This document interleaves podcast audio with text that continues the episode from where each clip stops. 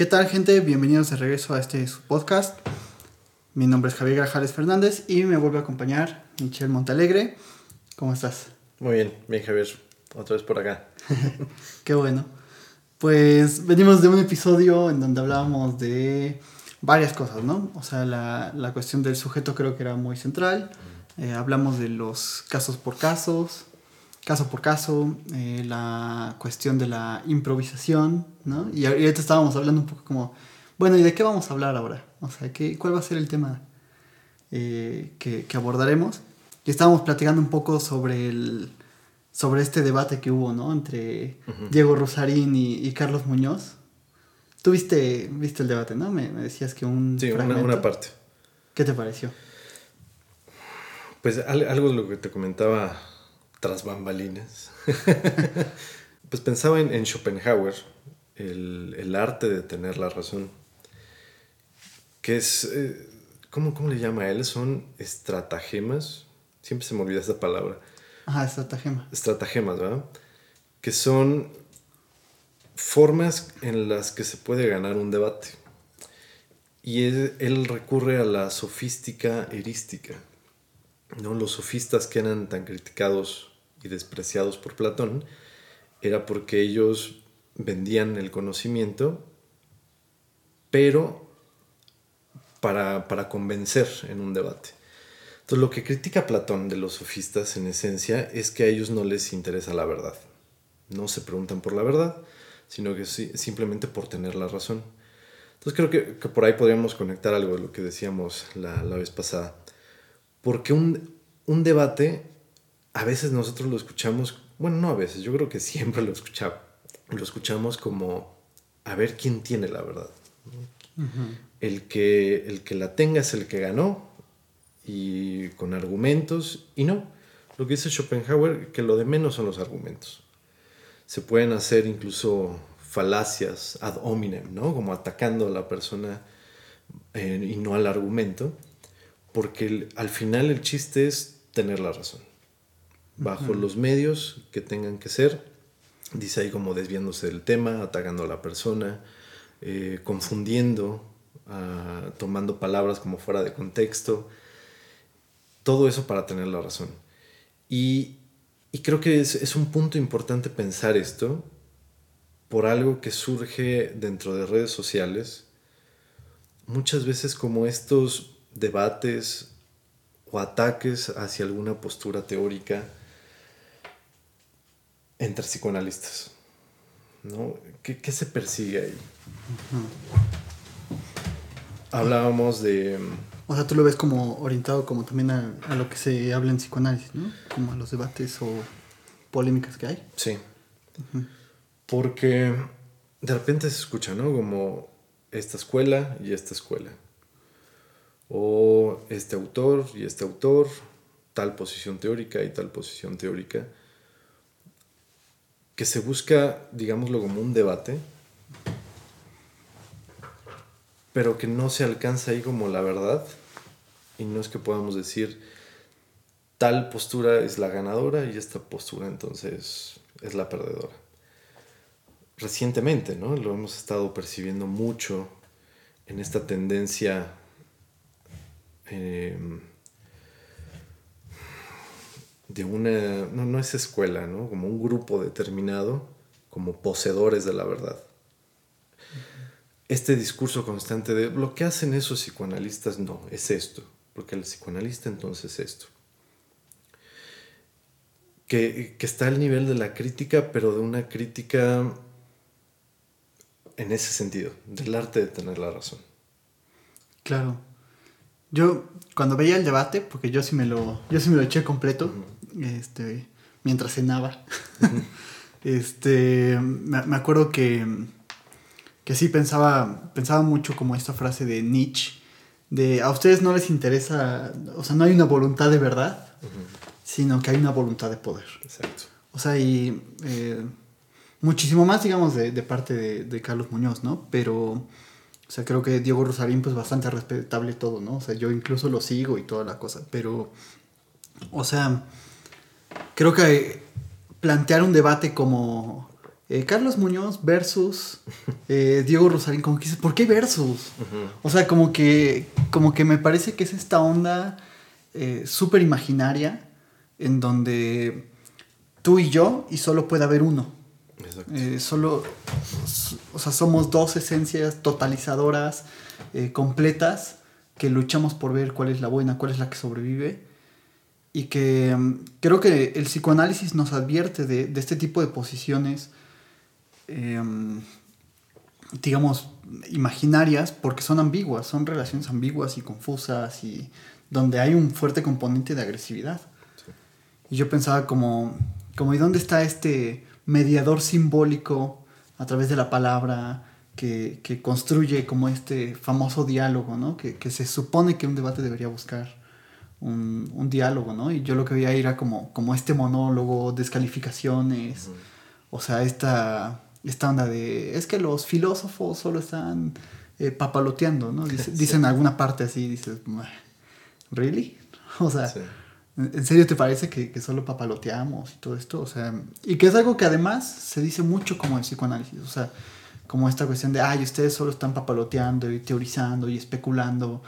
Y de lo que se trata es de tener éxito y de ganar dinero y de funcionar y de, estar adaptado a la sociedad y a la cultura y todo eso. Y dices, eh, o sea, ¿en serio piensan que, se trata como de eso? Sí, creo que un discurso constante hacia el psicoanálisis, digámoslo en, general, es como esta percepción de que el analista, eh, como no diagnostica, como no hace un tratamiento, entonces pues no hace nada, ¿no? Eh, que le, prácticamente como que le saca dinero a los, a los pacientes y que además cobra muy caro. Y otra cosa de que el psicoanálisis es ya una cosa del pasado. Que pensando el debate, como decías, de Carlos Muñoz y Diego, se llama Diego Rosarín. Diego Rosarín. Un emprendedor como muy adscrito al sistema capitalista, el éxito, y un filósofo que cuestiona precisamente esa, posición, yo creo que nos haría pensar, o sea, qué es lo que, cuál es la percepción que tiene, no sé, por decir, los psicólogos sobre el psicoanálisis, de que no está adscrito precisamente como ese sistema capitalista. Lacan dice que el psicoanálisis es un arte liberal, muchas veces se malentiende, ¿no? Y viene una crítica, es que el psicoanálisis es arte o es ciencia, ¿no? Y entonces ahí viene la, confrontación, como a ver quién tiene la verdad, cuando es una cuestión de quién tiene la razón. Pero el decir que es un, arte liberal eh, es muy sencillo pensarlo, porque el analista no responde como a estas cuestiones capitalistas donde tengo muchos pacientes, tengo tal este, como posición de poder, lo que decías, la voluntad de poder, porque la posición del analista está con respecto pues a su castración y que no responde entonces a, la pretensión capitalista, ¿no? así lo, lo, podría mencionar. Que pasa incluso con el pago. ¿Cuánto se paga con, con un analista? Si cobra caro, cobra barato, pero ¿qué es caro, qué es barato? para quién, ¿no? Partiendo de ahí. Y el psicoanálisis ha resistido precisamente a eso. A lo largo de, este tiempo, de, Freud para acá, o sea, el, psicoanálisis resiste porque no está ahí adscrito, no, no, está como respondiendo a las expectativas del sistema capitalista como, como tal. Entonces, que se haya hecho este debate entre un filósofo y un capitalista, podría decirlo así, se me hace muy interesante. Lo que me hace pensar en, esta revista que seguramente muchos habrán visto, que suena mucho, que es el influencer psicoanalista, ¿no? Yo creo que podríamos hablar varias cosas en, torno a eso. Está buenísima, porque bueno, para quien, para quien no sepa, influencer psicoanalista es una revista, ¿no? Que, que, hicieron como de manera, pues digamos, de broma, ¿no? Como, como para, para bromear y para burlarse un poco de estos analistas de molde o estos analistas de microondas que, que leen, em, pues yo no sé si ni siquiera se acercan a los lectores, ¿no? O sea, yo creo que a los, a los psicoanalistas como a Freud o a Lacan, sino que más bien em, se hacen los complejos o se hacen pasar como por personas que presentan un pensamiento súper complejo.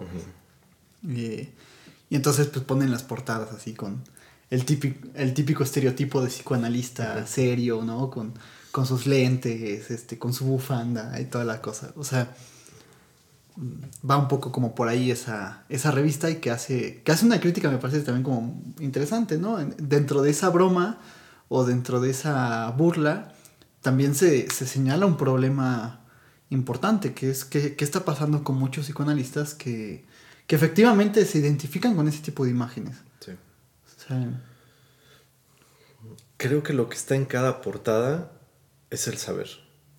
O sea, que al, influencer psicoanalista se le asocia con el que sabe.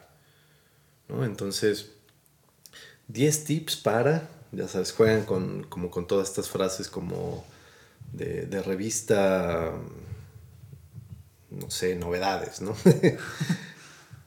10 tips para ser un buen psicoanalista, 10 tips para que no se te vayan tus pacientes, para tener más pacientes. O sea, todo está como en relación al saber. Cuando Carlos Muñoz está hablando, o sea, parece que él sabe cuál es el, como incluso hasta el sentido de la vida, ¿no? Como el éxito, el ganar dinero, etcétera. Una postura utilitaria. Completamente. Completamente utilitaria la postura. Y que Diego le cuestiona precisamente ese punto de la felicidad. Partiendo de ahí, pues se podrían hablar un montón de cosas, ¿no? Este, desde la filosofía, tan solo con Aristóteles podríamos pensarlo. Pero el, el, enfrentamiento creo que tiene como una disparidad en ese versus, ¿no? Que se le pone porque uno asume una posición del saber, pero el otro cuestiona ese saber, pero no deja como de, de lo que está diciendo ponerse también en, algo con respecto al saber. no, como tú no sabes, yo sé. E, es esto. Como no sabes lo que es la dialéctica. Exacto. Sí, sí, sí. Exactamente. Y creo que el problema de pensar eso en el psicoanálisis es muy complejo porque veníamos hablando incluso de eso, ¿no? De, del sujeto del inconsciente, que es el anverso del cogito ergo sum. Dice Lacan, e, es el, el cogito ergo sum es el punto de cristalización del sujeto del inconsciente. Te decía la, vez pasada, o, no piensa o no es. Es que el, analista, cuando está escuchando, no sabe. ¿no? no sabe qué es lo que va a decir, no sabe qué es lo que está haciendo, lo que no quiere decir que no sepa, como veíamos con la improvisación. Pero creo que sí hay mucha tendencia, tan, tan solo en las aulas, también en estas discusiones como de Facebook, o incluso muchas veces también en, en ponencias, en congresos, como esta tendencia de a ver quién es el que sabe qué es realmente el psicoanálisis. ¿no? Entonces tú expones, tú dices, bueno, es esto, pero digo, no es esto, ¿no? A ver como quién tiene la razón, a ver quién sabe qué es lo que es el psicoanálisis. Y creo que se pierde, me, viene a la mente como que ahí se pierde el rumbo, precisamente. Porque no es una cuestión del saber eh, que se acumula. Que yo leo, entonces como yo leo más que tú, entonces yo sé más que tú, yo sé más que tú de psicoanálisis. O yo llevo más años. Claro. Yo llevo 40 años, entonces tú como llevas dos, entonces yo sé más, yo soy más psicoanalista que tú. ¿No? Como si el saber se acumulara. Se acumulara y me hiciera analista. Exactamente. Y creo que no es una cuestión del saber si el psicoanalista se presenta como con respecto a ese saber, saber qué es ser psicoanalista, es un influencer psicoanalista. Porque yo sé lo que a ti te falta para ser como yo. Y lo dijiste muy bien, me gustó como lo dijiste, la imagen. Lo que se vende en la portada o en estos discursos es la imagen de lo que es un psicoanalista. Con su blazer. Mientras, mientras más ridículo el blazer, más éxito, ¿no? Eh, la postura, la pose. También no sé si has visto como luego las universidades cómo hacen promoción de cursos de psicoanálisis. Sí. Que sale así, este... Sale la chica rubia así con sus lentes, ¿no? Y, y una pluma y, y, la, y la tablet así como... ¿no? como, como, si estuviera cuestionándose a Lacan. Así, ¿qué, es ¿Qué onda con esto, no? O sea, como... No sé, siempre me ha parecido como muy ridículo esa cuestión. O sobre todo muchos analistas que se presentan como... Como... Sí, yo, yo llevo 10 años con tal maestro y entonces pues eso me autoriza a mí para hablar de psicoanálisis y me autoriza para también decirte que tú estás mal, que, que estás descalificado, que te hace falta trabajo. O sea, y es como, pero pues, pues, ¿qué onda con eso? O sea, si a mí me parece que la experiencia no tiene que ver nada más con el transitar en el tiempo, ¿no? En el sentido de eh, cronológico, de yo llevo 10 años y tú llevas 2. Eh, sino más bien como en qué pasa en esos dos años o qué pasa en esos 10 años, porque eh, sabemos que podemos estar 40 años pensando lo mismo y dándole vueltas a, a, a la misma cosa. O sea, tan solo seguramente Carlos Muñoz tendrá muchísimo tiempo eh, haciendo estos cursos o, o, estas cosas, ¿no? Entonces, y eso no significa que esté bien. Eso no, no significa que, que sea la, la, respuesta correcta de cómo hay que vivir bla, bla. Pero también por otro lado me parece interesante esto de, de sí, de, eh, Diego con su, con su lenguaje, pues también tiende como a excluir un poco, ¿no? O sea, como que qué pasa con los que no entienden lo que significa la dialéctica, por ejemplo, uh -huh. o quienes no les siguen este paso. O sea, que también por ahí hay una cuestión interesante. Sí, me, me haces pensar en lo que dice Foucault, ¿no? Sobre las relaciones de poder, porque hay una disparidad, por ejemplo, con respecto al saber pero que en cualquier relación hay una relación de poder por esa discordancia, ¿no? Eh, el psicoanalista creo que no podría estar en esa posición de, de, disparidad en el sentido de que uno es más que otro, por ejemplo, con respecto al saber. Llámese entre psicoanalistas o incluso con el mismo paciente, porque muchas veces el paciente no entiende ni J, ni ha abierto un libro de psicoanálisis, pero el analista no porque pase esto lo va como a pedagogizar, le va a enseñar qué es hacer psicoanálisis. ¿no? Eh, un maestro también me decía, es que le tenemos que enseñar al paciente a hacer psicoanálisis. Y yo decía, ay güey, ¿cómo? ¿Cómo se le enseña? Porque entonces es que yo sé cómo se tiene que hacer un análisis. Y entonces si no lo haces, pues lo estás haciendo mal, chavo, ¿no? Así como el zape, lo estás haciendo mal, chavo, a ver, así. Ajá. Porque yo que llevo más años, etcétera, y aparece entonces precisamente lo que decías. La imagen, que como sabemos en psicoanálisis, es una ilusión. Es una ilusión es, es, un engaño y es precisamente la posición yoica del yo sé, yo pretendo, ¿no? Hasta hablo así como, Ajá. como más, sí, más acá. Les cambia la voz, cañón, sí. cañón, cañón. sí, cambia la, la voz precisamente por la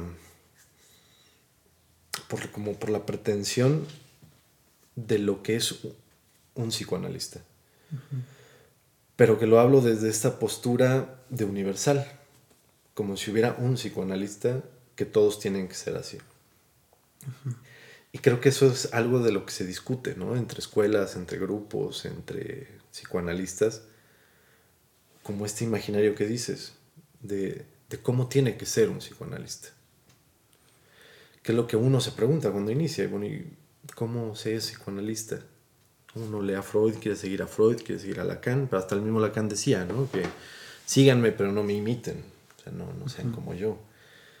Entonces, eh, sí, eh, retomo esa parte. El asunto del saber, porque no se trata de saber en, en un análisis. Eh, no se trata de que mientras más voy a análisis, entonces más sé. Y no se trata tampoco de que mientras más pacientes tengo, entonces más sé, más experiencia tengo. Porque esa es una crítica que hace cierta institución dogmática.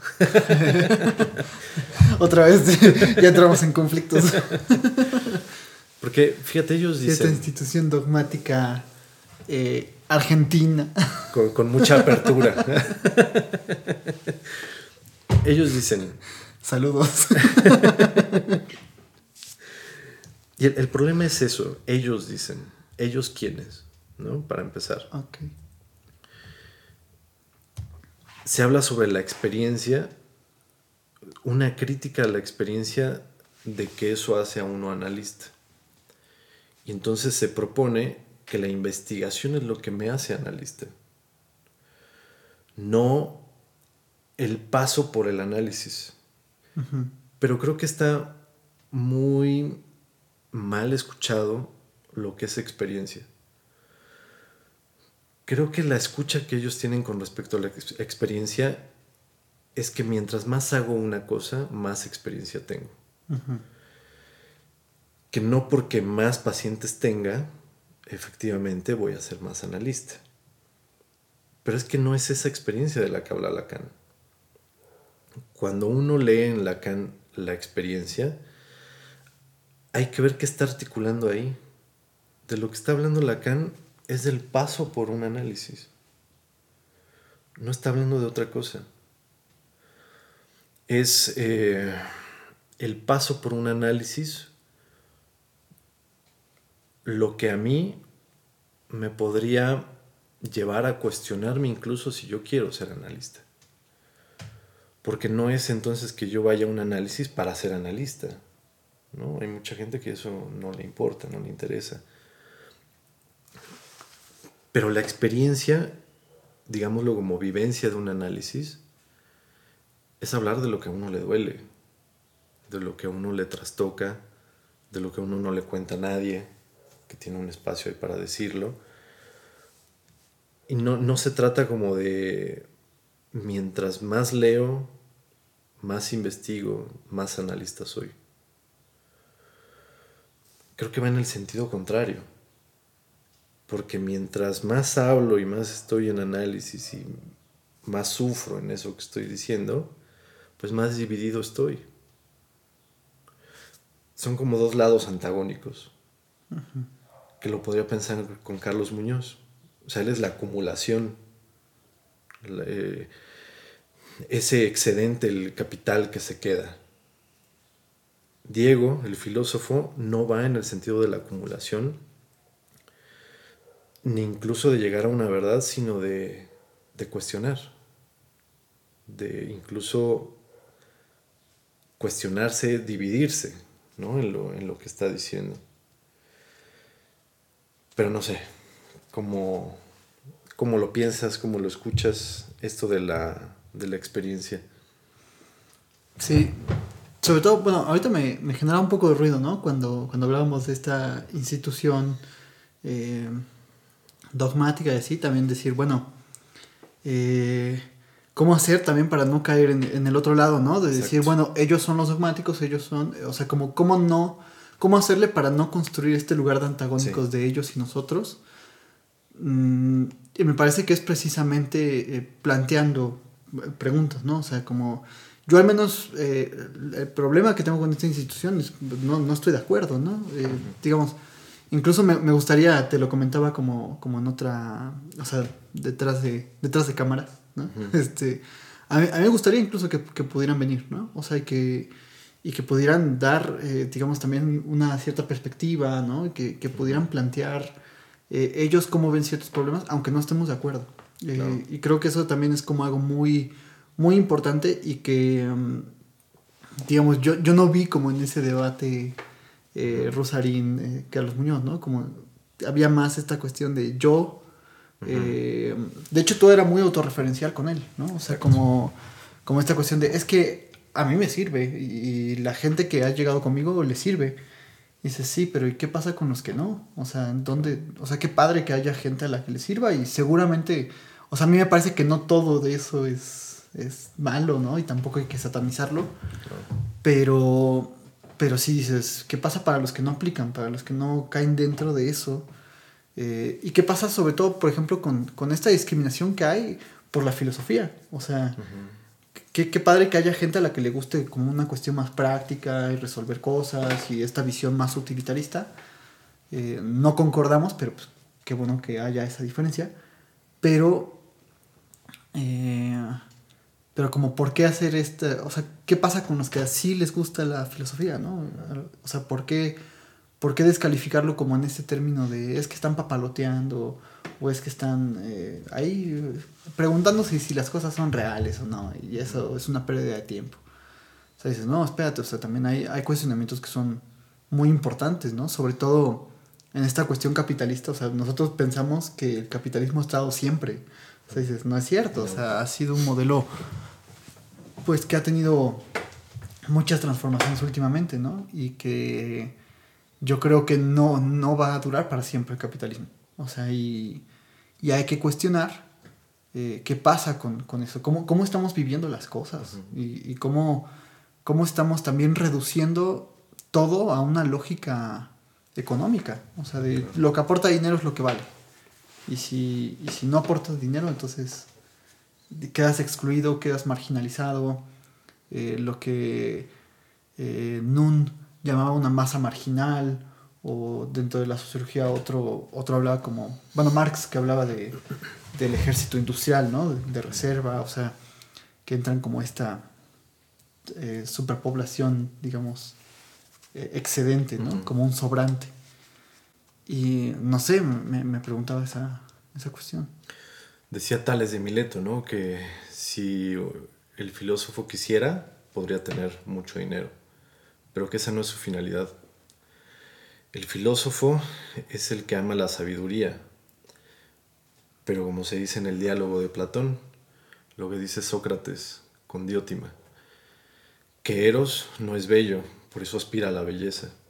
Entonces el filósofo no es sabio, es amante de la sabiduría precisamente porque no la tiene. Entonces, ese es el camino del filósofo, ¿no? Dice Deleuze y Guattari en, en el libro que es la filosofía, que filósofo es el que crea conceptos, no solamente el, el filosofar es ser filósofo, ¿no? Eh, ellos lo ponen como en otro estatuto de creación de conceptos. Pero que el filósofo finalmente es eso, ama, ama la sabiduría.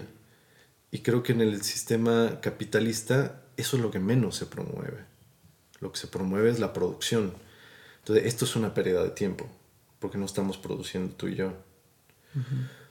O que sería algo muy redituable, entonces si esto genera un montón de likes y entonces se, se monetiza, entonces eso vale. Entonces uh -huh. vale más un, un TikToker, un youtuber con material como muy banal, donde no se piensa, eso vale más para el sistema capitalista que, por ejemplo, yo, yo me reúno todos los sábados con unas personas para discutir textos de filosofía. Estamos ahorita trabajando los diálogos de Platón. Y uno de ellos decía, bueno, es que mi familia me cuestiona como, ¿para qué te metes, no? Dos horas a hablar de filosofía, pues qué hueva. Mejor ponte a hacer otra cosa. Mejor ponte a trabajar, mejor cualquier otra cosa que, que sí sirva. Eh, conocí a una filósofa argentina que admiro mucho, eh, se llama Ana Rapp, la conocí en uno de estos eventos de psicoanálisis, y ella decía, la filosofía no sirve para nada, no sirve para nada en ese sentido capitalista, pero sirve en la medida en la que cuestiona, en la que produce. Y bueno, ahora que digo produce, no es en el sentido capitalista, ¿no? Como de que hay que producir algo, sino que lo que produce es pensamiento. Y no es sino a partir del cuestionamiento. Entonces, lo jalo con lo que estabas diciendo hace rato del dogma y el diálogo. El problema es que no hay diálogo. Platón en los diálogos lo que escenifica es que del diálogo surge el pensamiento. No es que primero esté el pensamiento y luego surge el diálogo. Estamos ahorita dialogando nosotros y esto nos está haciendo pensar. Quien esté escuchando esto, lo mismo, está escuchando un diálogo y luego va a pensar. Pero el problema cuando se habla de un dogma es que no hay diálogo. O sea, no hay pensamiento. Exactamente. Yo pensaba como... Eh, Lacan también critica esta cuestión, ¿no? De, de, los diálogos, así como tengamos un diálogo y un debate donde se propongan ideas y así. A mí incluso también muchas veces en los en, las clases me proponen eso, como haga dinámicas de, de debates, como de, eh, no sé, eh, la, la, despenalización del aborto está bien o está mal. O sea, y entonces como que dices, pero es que eso como que es nada más reducir las cosas a esta, a esta oposición binaria donde está bien o está mal y cada quien va a responder desde su propia tabla de la moral, ¿no? O sea, y entonces no va a haber un verdadero eh, enriquecimiento, ¿no? O esto que se pretende buscar en un debate. Que Lacan decía más bien eh, terminan siendo monólogos, o sea, creo que en el, en el caso de, de, ese debate en particular, ¿no? O sea, veías eso, o sea, un tipo encerrado como en sí mismo, hablando de sí mismo, todo muy autorreferencial Diego intentando, pues sí, incidir con, sus preguntas y así, intentando establecer esto, pero también con, con esa imposibilidad, ¿no? De, no se puede, ¿no? O sea, no, no, no, puedes, no puedes platicar con alguien que está como todo, todo autorreferenciado.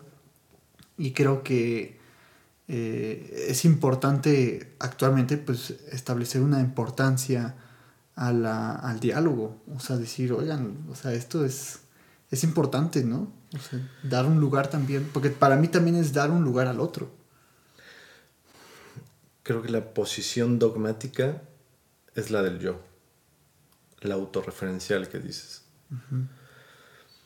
Hay un libro que me gusta mucho por el tono como irónico, sarcástico, de un anarquista ruso, Mikhail Bakunin. Bakunin cuestiona precisamente el dogma religioso porque el dogma es algo incuestionable, eh, donde no hay diálogo, pero Bakunin dice exactamente con esas palabras que no hay pensamiento. Hay fe. Entonces la, la fe es la renuncia de la razón. Yo como creyente entonces abdico a la razón en pos de una fe, ¿no? de una, una creencia a ciegas. Y Pensando esto en Platón, evidentemente tenemos los grados de conocimiento. La doxa está ubicado precisamente las imágenes y la creencia. La episteme habla de otra relación, de otro grado de conocimiento. Entonces, algo que sucedía en, en la academia de Platón es que se aprendía más o se pensaba más en las comidas que en las aulas. Porque en las comidas, ahí narran cómo ponían a un esclavo a leer, pero mientras estaban comiendo estaban hablando. Y era algo que discutía con este grupo de filosofía, porque ahora, con este sistema capitalista, ¿no? donde se nos pinta la Coca-Cola lo que nos une, o que hay que tener la televisión prendida mientras comemos, es precisamente para que no hablemos. Entonces estamos viendo la televisión, pero no, no, estamos hablando. No estamos pensando. Cuando estamos viendo una cualquier programa que esté ahí, ni lo estamos viendo ni estamos hablando entre nosotros, no estamos pensando. Si quitamos la televisión, pues tenemos que hablar. ¿Y de qué vamos a hablar? Pues hablemos, ¿no? De lo que sea. Creo que eso es, eso es lo fructífero del diálogo. Que el diálogo si te dicen en la universidad, bueno, tienen que debatir o tienen que dialogar sobre esto, es que eso no es un diálogo. En el banquete, ¿no? A ver, ¿de qué vamos a hablar? Pues de Eros, sale, pero nos vamos a empedar, ¿no? Nos vamos a emborrachar. quien quiera tomar, pues que tome, quien no, pero vamos a, a beber, vamos a discutir sobre el amor. Pero no es que haya llegado alguien y les haya dicho, bueno, vamos a dialogar sobre el amor, ¿no? Es como, como un imperativo. Eso que surge a la hora de la comida es como la posición menos dogmática que puede haber. Es algo que promueve el diálogo y el pensamiento. Estamos jugando con esta cuestión dogmática precisamente porque no tienen apertura a la escucha, jugando con el nombre. Que lo dogmático es la posición del yo autorreferencial, decías. Yo digo esto porque es esto, yo. Entonces no hay ninguna apertura a la escucha, sino que es una apertura muy cerrada, ¿no? A que es esto y entonces quien no piense como yo, entonces no piensa. Cuando la cuestión estaría precisamente en ese diálogo, pero no aspirando al versus como a ver quién gana, sino lo pienso incluso hasta como una, no sé si decirlo, una síntesis dialéctica, pero no en el sentido de, no te, no te lo digo en el sentido de Hegel, sino en el sentido marxista. O sea que esto se antepone a esto y surge otra cosa. ¿no? El, del capitalismo enfrentado a otra cosa que va a surgir. Creo que eso sería más fructífero en la posición que hay con respecto a, posturas teóricas. Llámense los millerianos, los lacanianos, los kleinianos. Creo que podríamos pensar mucho por ahí. Repito, que la posición dogmática es la posición del yo, autorreferencial. Si es autorreferencial, pues no hay otro. Aparte de que no hay pensamiento, pues no hay otro. Soy yo nada más. Claro, no, y, además pienso como esta cuestión, a veces mis alumnos, por ejemplo, cuando critico al humanismo, me dicen, ah, claro, pero es que como que piensan que, que es por esta cuestión de sostener dogmáticamente al psicoanálisis y eso. Y como profe, pero es que usted no ha leído humanismo. Y dices, pues no, claro que sí. O sea, precisamente por eso también lo critico. O sea, yo en algún momento eh, cuando entré a la carrera me acuerdo que yo iba bien perfilado como una cuestión superhumanista, ¿no? Y leí, leía los libros y pues iba como a mi propio proceso, ¿no? Y, toda esa cuestión, o sea, dices, pues claro que, claro que me introduje como en ese camino, pero hay algo que, que, que pues, marcó una cierta diferencia, ¿no? O marcó como que yo me fuera hacia otras posturas o otros posicionamientos. Yo no descarto incluso como en algún momento desligarme de psicoanálisis y decir voy a otra cosa. O sea, como que me parece que es hasta, hasta saludable el poder decir, eh, ¿sabes qué? O sea, vamos a, a, abrir como a otros, a otros campos. Yo me acuerdo mucho una, una frase de la psicoanalista Asbel Hernández, eh, que, que, nos decía que, y me quedó muy marcada esa frase porque ella planteaba, que un buen psicoanalista es el que sabe alejarse del psicoanálisis y, eh, digamos, estudiar antropología, sociología, eh, historia de las ciencias, eh, cuestiones científicas, filosofía, yo qué sé, lo, que sea, ¿no? Arte, todo ese tipo de cosas. O sea, que, que, es capaz de desligarse como de una sola forma de decir las cosas. O sea, creo que eso también es algo súper importante y leer también, pues, esos autores con los que, con los que no estás de acuerdo. O sea, y leerlos y comprenderlos y conocerlos y hasta saber un poco por qué no estás de acuerdo, ¿no?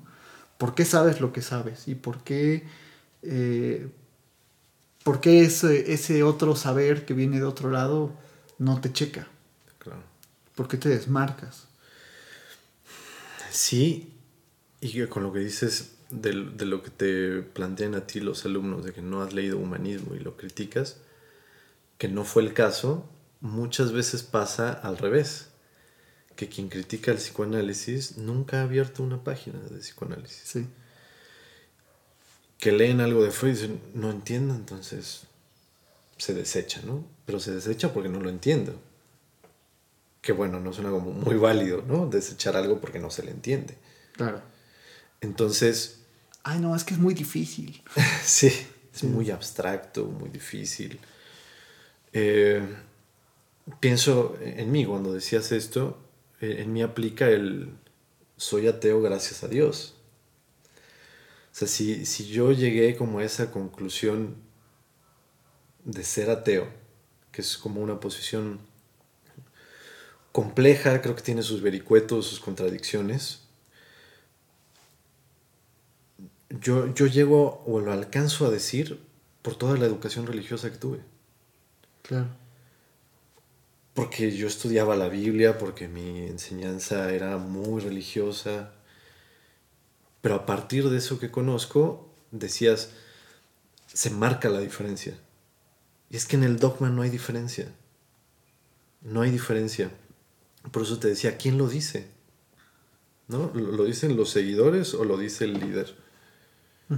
Porque los seguidores precisamente repiten lo que dice el líder cuando ellos se sienten diferentes, ¿no? Se sienten como únicos y originales. Y dijiste algo que me, me gustó mucho de leer aquello con lo que no estamos de acuerdo. Fíjate que tuve una, una experiencia que fue como un tanto incómoda para mí, porque estaba viendo en Facebook que unas personas criticaban un texto que yo escribí, donde hablo de, la comida. Ese texto se llama, este, mm, está en un libro que se llama Comer o no comer, he ahí el dilema. Mi texto se llama ¿Qué comemos cuando comemos? Mm. ¿Lo publicaste en Lapsus de En Lapsus. Sí. Y fueron unas críticas burlonas por el título. Como tachándome de estúpido, ¿no? Como, ¿qué comemos cuando comemos? Pues comida. ¿Qué vamos a pensar ahí? Mm. Pero es que nunca abrieron el texto. Sí. ¿Cómo se puede criticar algo que no se ha leído? ¿Cómo yo podría criticar a Esquilo, Herodoto, si nunca lo he abierto. ¿Cómo podría tomar posición incluso dentro del mismo psicoanálisis criticando a los postfreudianos si nunca he leído a los postfreudianos? Si yo nada más critico a los postfreudianos porque Lacan los critica, eso es un dogma. Claro, claro. O la situación Jung-Freud, o sea, ah, es que Jung era un tarado, no sabía nada, y Freud sí. Este, ¿Por qué? Ah, pues porque Freud critica a Jung. Y dice, bueno, Jung también criticaba a Freud. O sea, es como, lee, a Jung. O sea, ya, ya saca tú también como tu, tu propio criterio, ¿no? no sé, me parece que es, que es como muy, muy importante esa, esa situación. Yo me acuerdo que una vez una, una alumna me interpeló precisamente en eso, ¿no? O sea, como, como en la importancia de Jung. O sea, como, como ajá, ¿ya, ya leído a Jung? Y yo dije así como, pues, o sea, en ese momento había leído dos páginas, tres páginas de Jung, o sea, no, no había leído como mucho. Y sí me interpeló mucho y dije, pues sí es cierto, vamos a leerlo y a ver qué onda. Al final, pues sí, seguí estando en desacuerdo con Jung, pero dices, bueno, pero ya lo leí, o sea, y ya veo que no es tan fácil como nada más desecharlo, ¿no? Como decir, ah, Jung, no lo lean. o sea, como dices, no, tendrá sus importantes, o sea, tendrá sus cosas tuvo mucha influencia en el psicoanálisis, ¿no? Eh, nos guste o no. Y no sé, creo que, que sí es como muy importante ahorita, como, como en estos tiempos, abrirse a que, al otro, ¿no? O sea, que, que, los textos también se vayan, se vayan abriendo. Y el, el cómo eh, simplificamos al otro, ¿no? O sea, eso de que dices, ni siquiera abren el texto y ya, ya te están criticando. O sea, a mí me, me ha pasado igual, ¿no?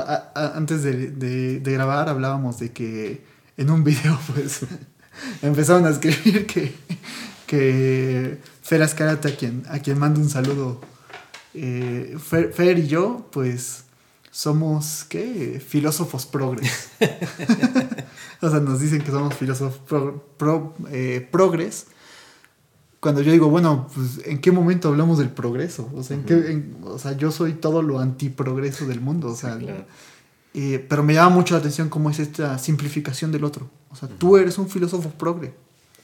¿Por qué? Porque lo que tú dijiste a mí me suena como de filósofo progre, ¿no? Claro, exacto. Eh, y yo, yo, decía, pero pues sí, sí, al contrario, ¿no? O sea, y, y cómo planteaba, o sea, el comentario era la feminidad te atraviesa y entonces esta persona decía que, que no, que, que los hombres son hombres porque tienen eh, genes, eh, genes masculinos, cromosomas masculinos, ¿no?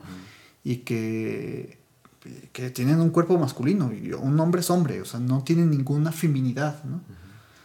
Entonces yo decía, pero, pero espérate, o sea, esa es una forma muy, muy simplista también de ver las cosas, o muy fundamentalista, digamos, en el sentido biológico, ¿no? O sea, lo que se está diciendo es otra cosa.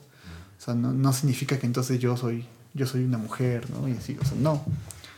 Eh, tiene que ver con otras cuestiones por ahí, ¿no? Y, pero sí me llama mucho la atención como eh, esas críticas, o sea, como...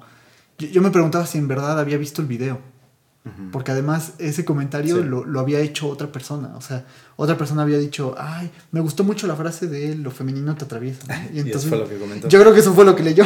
Sí, claro. yo creo que ni siquiera vio el video, ¿no?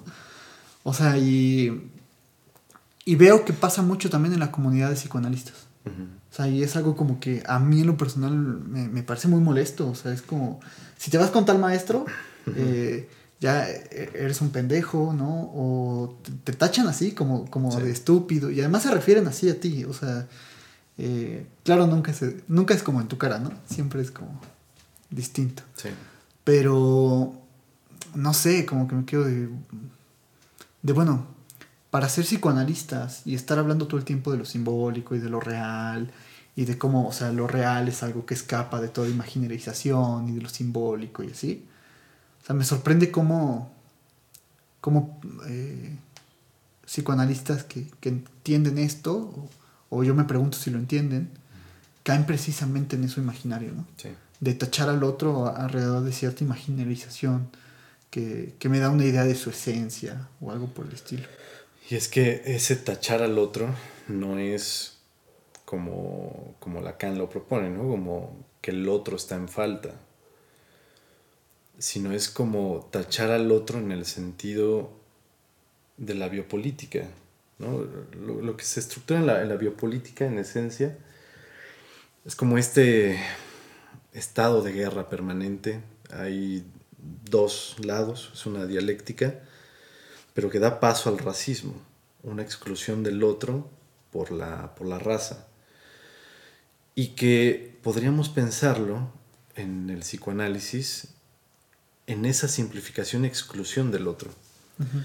Que lo, lo, que decías hace rato se me hacía muy interesante porque yo al decir que ellos son dogmáticos, me hace estar en un impas de lo que estoy diciendo porque es ponerme como en la postura de ellos, nosotros. Uh -huh. ¿no? Como esa exclusión de ustedes no, nosotros sí. Y que bueno, eso lo vemos todo el tiempo con quién sí, pero fíjate cómo se asocia a los que están formando parte con el que está como en estas funciones de líder. ¿no? Tú decías, si te vas con tal, está bien, si te vas con tal, está mal. Esa identificación imaginaria, donde todos entonces pensamos el psicoanálisis pues, como fulano de tal bueno, es que yo soy lacaniano, ¿no? Que no, no, sé si podríamos decir yo soy lacaniano, yo soy freudiano, precisamente por, por esto que estamos eh, problematizando. Creo que el, el, mayor problema es cómo tomar una postura sin, sin que esta postura caiga en el dogma y tener esa apertura de diálogo con el, con el otro, con el que podemos no concordar. Claro, y yo creo que en ese sentido, esto que hacemos en clínica, pues tampoco deja de, de articularse con lo que hacemos políticamente. O sea, digamos, en nuestra relación con los otros. O sea, eh, a veces creo que se vive como esta desconexión. O sea, de que, ah, lo que pasa en la clínica, o sea, yo me posiciono en una eh, en un lugar de escucha, pero en la clínica. Y ya afuera voy y hago otras, otras cosas. O sea, es como, bueno, creo que también es algo que, que permite Uh, posicionarte de manera distinta en, la forma en la que escuchas, eh, más allá de, del, ámbito, del ámbito clínico. Sí. Yo escuchaba a un psicoanalista, creo que del Estado de México, que decía en su presentación, soy psicoanalista en mis ratos libres. Yo decía, ¿se puede ser psicoanalista en, ratos, por ratos? Y yo creo que mucho nos enseñan los filósofos griegos sobre esto. Porque los filósofos griegos no solamente hablaban de, su teoría, tenían una posición ética con respecto a lo que pensaban. Creo que era Heráclito quien pensaba que el fuego es lo que origina todo, ¿no? Y entonces, no estoy muy seguro, estoy casi seguro que sí es él. Sí, a mí también me suena. Se, quería eh, como sacar la mayor cantidad posible de líquido porque el líquido se anteponía al fuego.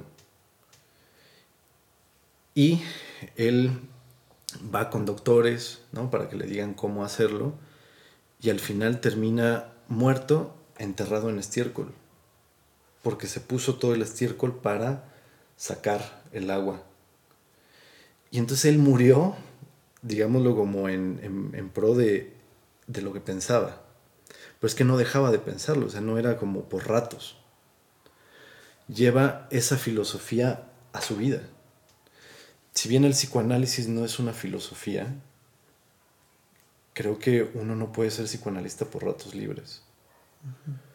Que no quiere decir que uno esté en una fiesta y, ¿no? A, ver, se ponga a intervenir o cualquier cosa así. No, creo que no.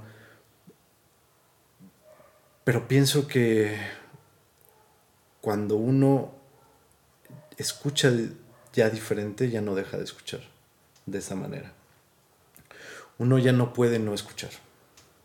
Sí, es más bien como un posicionamiento en el que estás de escucha. Exacto. Frente a los, a los discursos o a lo que la gente cuenta.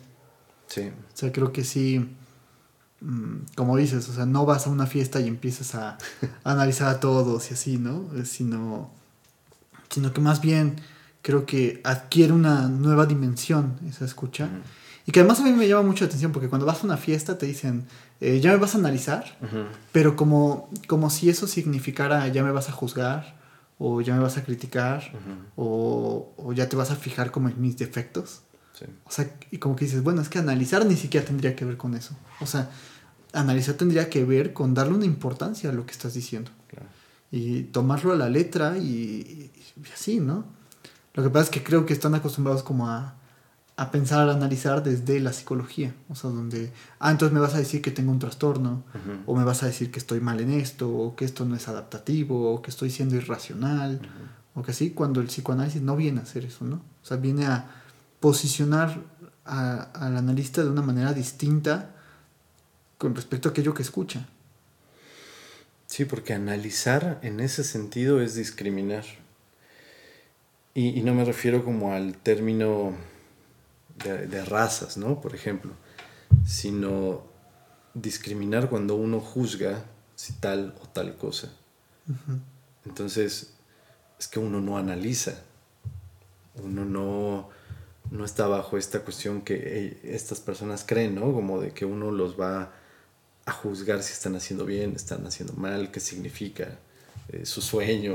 O sea, uno no analiza, el, el analista no analiza.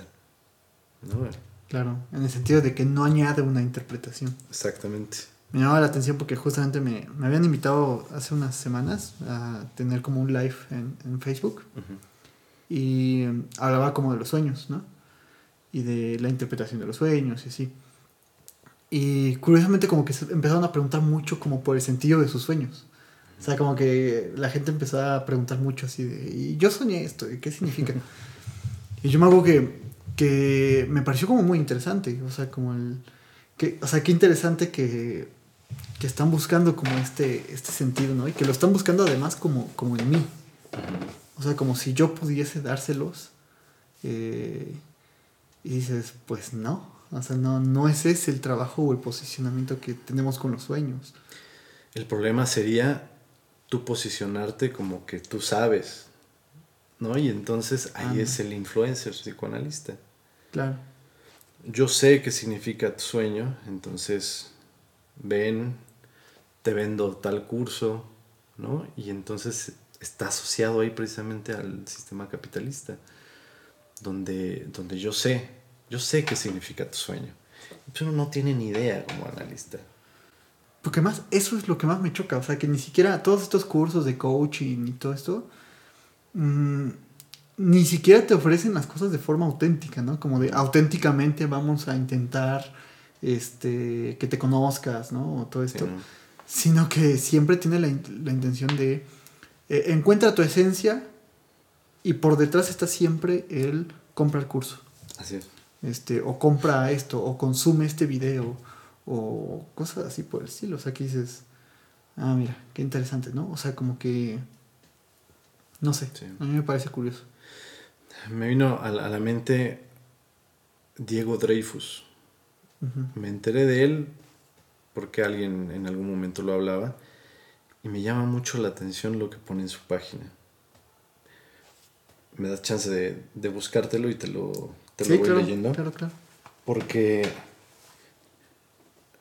es, muy interesante lo, que escribe para que podamos pensar esto que, que comentas. Perfecto. Yo dije, ¿dónde está mi celular? Estamos grabando. A ver, su página se llama tevasamorir.com. Y él se define como un filósofo, pero una cosa rara. Si vienes a buscar consejos, aquí no los encontrarás. Esto es solo tu reflejo, para que te mires en él y entiendas qué quieres cambiar en ti. Luego dice, soy una pésima influencia, soy un ego total andante, no soy coach, tampoco soy más espiritual que tú. Me considero un filósofo que cuestiona los supuestos en pro de una calidad de vida. Luego vienen los eventos, la escuela de la vida, membresía digital, mis próximos eventos, cursos en línea. Y este es el punto que quería mencionarte la venta de sus cursos, un curso, la muerte según yo, el amor según yo, el dinero según yo, la mente según yo, el éxito según yo, el cuerpo según yo. Creo que está muy claro. Yo. Quien compra el curso y es exitoso es según lo que piensa, cree o articuló para la venta Diego Dreyfus. Y creo que es una, posición un tanto peligrosa si la adquiere un psicoanalista. Porque psicoanalista no es en el sentido del yo, como lo decíamos la vez pasada. Porque entonces yo te vendo este curso porque yo sé que es el psicoanálisis, porque yo, yo, yo, yo, y es puro yo. Es, es un yo-yo. Sí, está. Está cañón porque además sí tiene esta. se articula con esta lógica capitalista de. Eh, o sea, el amor según yo. O sea, como. Y seguro el, curso cuesta un montón, ¿no? O sea, digo, yo no conozco a esta persona de la que hablas, pero sí me. O sea, por lo que cuentas, me, suena un poco esto, ¿no? O sea, como. Yo te, te ofrezco como una filosofía de microondas, o sea, de. De a ver, eh, vamos a hablar del amor, ya te, lo resuelvo aquí, en un curso sencillo que puedes entender y así. Eh, o todos estos cursos que de repente salen como de comprende a Lacan en cinco sesiones. O sea, y, el curso cuesta así el montonal de dinero. Entonces wow.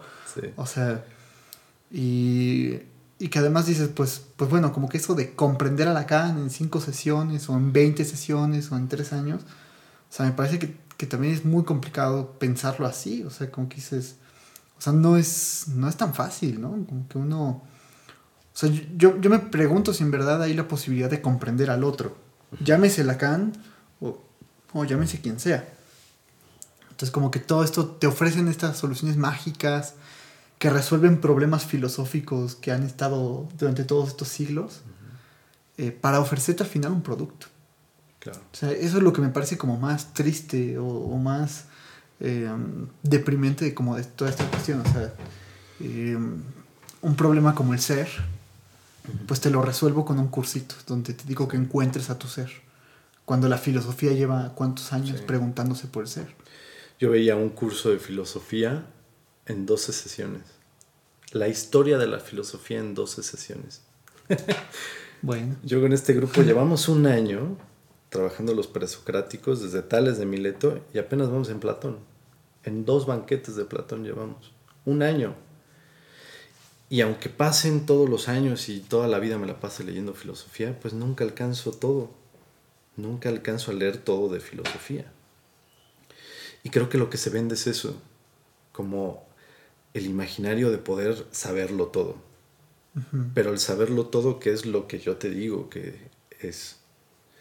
Em, veía también un, meme ahí muy chistoso de lo, lo que le pasa a los científicos cuando no encuentran el resultado, ¿no? Esperado y están ahí llorando. Lo que le pasa al filósofo, pues está riendo, ¿no? Está ahí como, pues no pasa nada, vamos a cuestionar. Eh, ve- veía ahí los diálogos de Platón, pues muchas veces uno lee el diálogo y no llega a decir, ah, bueno, después de que me leí el banquete, entonces esto es el amor. Ah, bueno, ya me leí el crátilo, entonces esto es el lenguaje. No. Por eso creo muy bien en esto que mencionas del comprender. Que no se puede alcanzar a comprender al otro tan solo por el hecho de que, de que hablamos, ¿no? En que em, de que un significante puede significar muchas cosas. claro. Y entonces el, el vender estos eh, seminarios, yo me salía uno en Facebook que decía este, cinco sesiones para comprender a Lacan. Entonces me, me dio curiosidad a ver qué decía, ¿no? Le di ahí clic, error porque me empezaron a invadir con un montón de publicidad por el algoritmo de Facebook. Creo que es un colombiano, ¿no? Ese mero, ese, ese. Saludos a Colombia y Argentina. que no tengo idea cómo se llama, pero me llamaba mucho la atención como decía, todos estos años he estado pensando la manera Ay. que... Y entonces yo hice este libro para que tú puedas comprender a Lacan sin darle tanta vuelta. Eso y un coach no hay diferencia. No hay diferencia alguna. Exacto.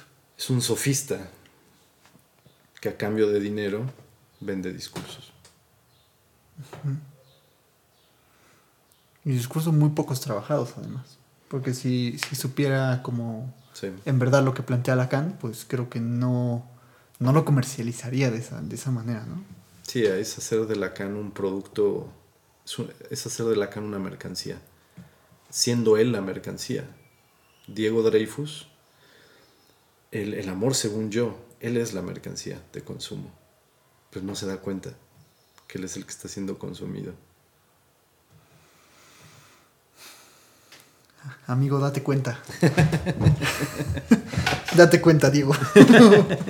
Este, pues, si te parece, lo dejamos por ahí. Sí, me Eh, parece muy bien. Creo que, que estuvo muy, muy interesante. Espero que la gente le, le guste. Pues muchísimas gracias por ver este episodio eh, o escucharlo en Spotify, en YouTube. Algunas personas me dicen que, que lo escuchan por, por Spotify y otros me dicen yo sí veo el video. Pues buenísimo. Eh, pues no olvides dejarnos tus comentarios, tus preguntas, eh, qué, está, qué opinas sobre estas cosas que, estamos hablando. Eh, suscribirte al canal si te gusta este tipo de contenidos, darle like o dislike al video si así lo prefieres.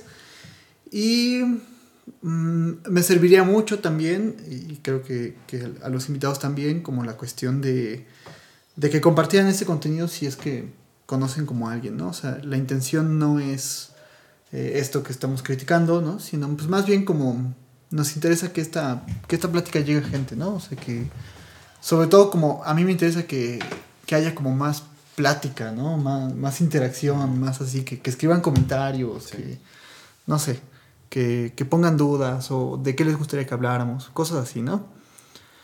Em, y bueno, a ti te, te agradezco muchísimo pues que hayas, que hayas venido, es, es un honor tenerte por aquí por el podcast. Gracias. También espero que, que te hayas pasado bien, que te haya gustado este, participar en este proyecto. eh, y pues nada, te dejaría la, la última palabra.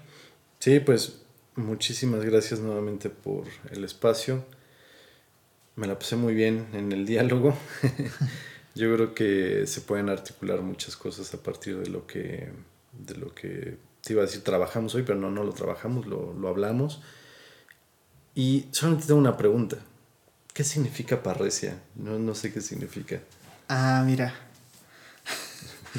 Está bien chistoso porque lo mismo me preguntaba Paniel que vino acá al, al- al podcast. Eh, parresia tiene, tiene distintos significados, ¿no? O sea, tiene un significado religioso. O sea, de, de la... Si no mal me acuerdo, Paniel me había explicado algo como de la llegada de Jesús o algo así. Este... Pero que tenía que ver... O sea, sobre todo está como asociado a hablar con franqueza. Ok. Entonces, eh, yo no lo tomo en el sentido religioso y eso es lo, lo chistoso porque la gente cuando empezó a buscar el, el podcast, eh, como que les aparecía cosas así de, de la iglesia y toda esta Ujú. cuestión y como que se sacaban de onda, como, bueno, ¿y por qué le puso así, no? Ujú. Eh, parresia significa más bien hablar con franqueza a pesar de, eh, digamos, del riesgo de perderlo todo. Ok. Entonces, eh, pues es como, como este análisis que hace Foucault de, de los diferentes significados de la parresia Mm. en la filosofía griega. Y, y sí, sobre todo el sentido que yo me quedo es eh, hablar con franqueza, aunque eso signifique, digamos, ponerte en peligro o ponerte como en riesgo, co- cosas así. Era, un poco eso. No, pues estuvo buenísimo porque creo que a, a título personal hablé con franqueza, con riesgo. Sí, y, sí, y pues estuvo muy bien entonces. Creo que concuerda mucho con la intención que tienes con el, con el podcast, con, con estos videos. Y bueno, pues ya nos veremos en- quizás en otras circunstancias o en estas mismas, pero muchas gracias, Javier. Claro que sí. Eh, bueno, nada más recalcar que sí, no tiene, no tiene ese sentido religioso, ¿no? Este, Es más bien, sí, porque ahí van a decir, este, ah, los dogmáticos, ¿no? Sí, Eh, no, eh, tiene un sentido de hablar con franqueza, aunque eso te ponga en riesgo. Es únicamente eso. Hay diferentes acepciones de la palabra, ¿no? Pero en esencia es esa, esa cuestión. Y sobre todo tenía la intención como de involucrar a otras personas, ¿no? O sea, que, que no sea yo como el único que viene aquí a, a perder, ¿no? Claro. o a colocarse en riesgo. O sea, aquí perdemos todos. Aquí, pero, todos coludos o todos rabones. ¿no? Está bien. Entonces, pues muchísimas gracias. Nos vemos Gracias. el siguiente domingo con un video nuevo.